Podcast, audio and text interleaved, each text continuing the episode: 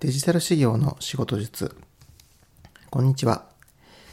デジタル事業として活動しております。え、林裕二です、え、本日は資格取得のコツ、まあ、勉強術ということで、え、何回かに分けてお話しさせていただいているんですが、今回アウトプットについて、えお話をしていきたいと思います。ま、やはりですね、まあ、事業の方、コンサル業の方、継続的に勉強していくこと、ま、スキル高めていくこと、え大事だと思うんですけれども、まあ、その中で、え勉強していく中で、このアウトプット、まあ、特にですね、え資格試験などの受験に関しては、このアウトプットという過程、まあ、ここがですね、一番大事なところかなと思います。ま、もちろんその最初に計画をどう立てるかというところで、勝負がね、ある程度決まるというところは申し上げた通りだったんですけれども、どうアウトプットをするかによって実際のその実力を伸ばすといったところはこの問題を解いて実際に取り組んでいくというところが一番です。どうしてもあのテキストを読んだりインプットをするという勉強については、非常に皆さんよくされるんですけれどもこのアウトプットが足りないがためにバランスが取れなくて実力がなかなか伸びないといったことが多いように思います。このアウトプットについてはどれぐらいのタイミングで始めるのかまたどういったこう量やればいいのかというのがあまり正しくこう理解されていないような気がします。まあ、よくこう間違ったというかですね、まあ、よくあるイメージとしてはある程度しっかりインプットの勉強をしてからでないと問題を解くということをしない。まあ、こういった取り組み方が多いような気がするんですけれども、実際には少しインプットの勉強、テキストを読むとか、そういった勉強をしたら同じぐらいですね、アウトプットの勉強をするというのが非常に効果的です。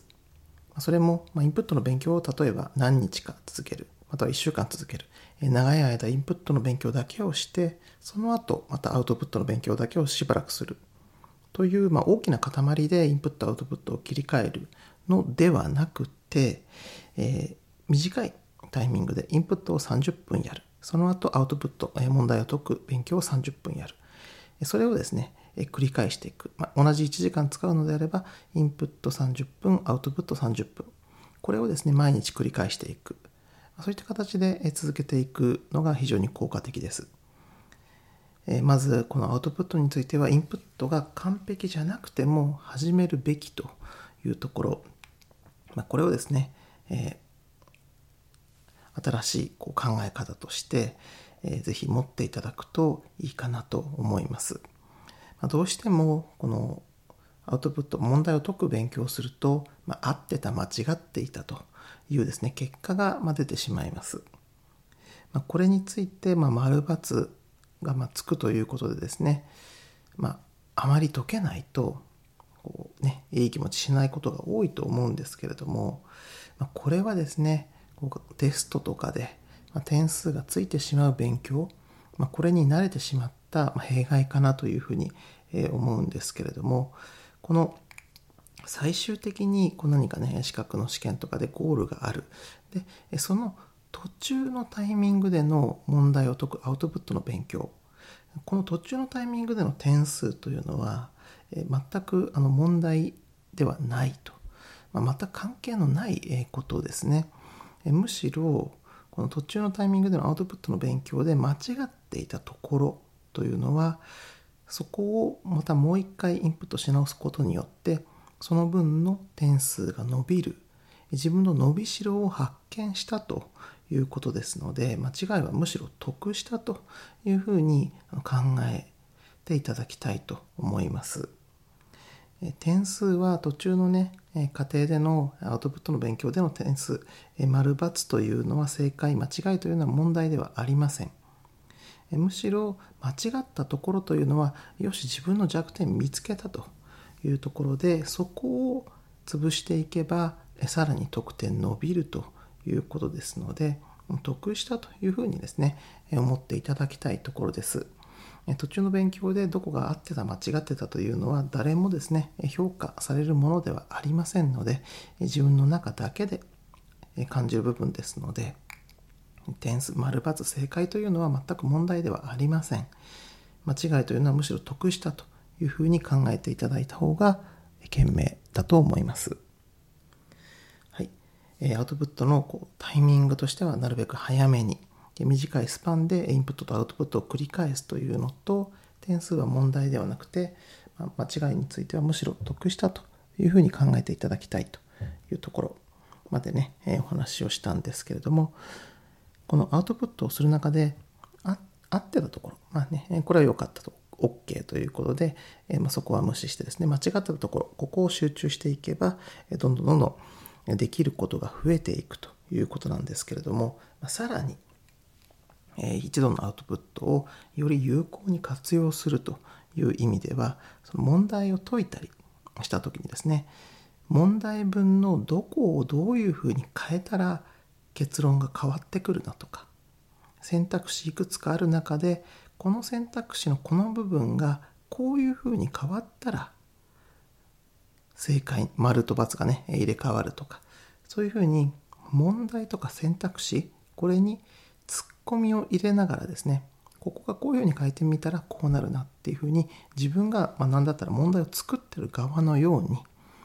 えツッコミを入れられるようになる、まあ、その問題を作ってる側のえ感で考えてみるそういうふうにですねなると、まあ、これベストということになります。まあ、正しい間違ってるは意味のないことで間違ってるところねややれば得点伸びますよというのはそうなんですけれども結局それで少し問題が変わった時に答えられないというのだとなかなかですね最終的なあの合格点数を伸ばすというところは少し難しくなってしまうのでこのアウトプットの時にさらにですね、えー、いい、ま結果出すためには問題とか選択肢のここをこう変えたらこういうふうに結論変わるよねというふうにその問題を解きながらも応用の勉強もしてしまうというふうな、えやり方をしていただくと非常にこれ効果的です。えただ問題を解くで、ま、丸×で合ってた間違ってたよかったダメだったっていうのではなくてで一歩進んで間違いの部分をしっかりやり直す、まあ、そのためにはインプットアウトプットをこう早いサイクルで短く回していくというのが大事なんですけれどもさらに高い、まあ、応用力そういったところを身につけるには問題とか選択肢ここをこう変えたら結論変わるよねというふうにツッコミを入れながらですね考える。これがベストと。いうことになりますですのでアウトプットの問題を解く勉強の仕方ぜひですね、あの短いサイクルでインプットと同じ量ぐらい、日々こなしていくというところを、まず、時間の使い方としては心がけていただきたいのと、インプットはもう完璧じゃなくても構いませんので、どんどんあのアウトプットすぐ始めてくださいというところ。点数全然もあの問題ではありませんので、間違いをどんどん見つけていく。間違いを見つけたらめ、よし、得したというふうに考えるのがこのアウトプットの問題を解くところの目的ですので間違いをどんどんどんどん見つけてください。で問題とか選択肢にもしね正解できるようになったらさらに上を目指すということで問題とか選択肢に突っ込み入れられるようになったらそれが本当の完璧というところになりますのであのゲーム感覚ですよね。楽しみながらどんどん間違いを発見していく。そしてさらにどういうふうに問題を作ったら丸と×ここが入れ替わるなというふうに考えてみていただく。そうするとこのアウトプットの勉強というのも非常に面白く感じることができると思います。